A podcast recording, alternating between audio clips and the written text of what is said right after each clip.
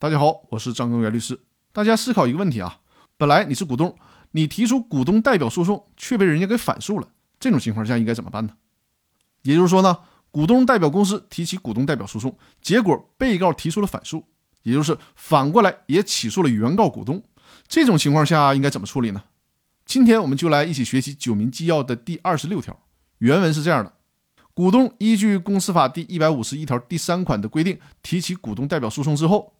被告以原告股东恶意起诉、侵犯其合法权益为由提起反诉的，人民法院应予受理。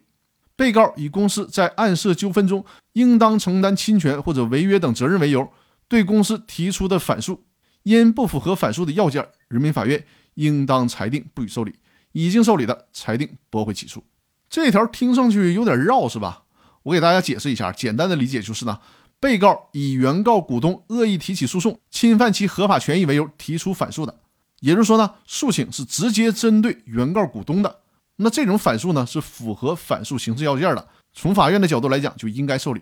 另一种情况呢，被告以公司在涉案纠纷当中应当承担侵权或者是违约等责任为由，对公司提出反诉的，也就是说呢，诉请是直接针对公司的，那这就不符合反诉的刑事要件了，也就不能作为反诉来受理。但是案件当中的被告是可以另行起诉的。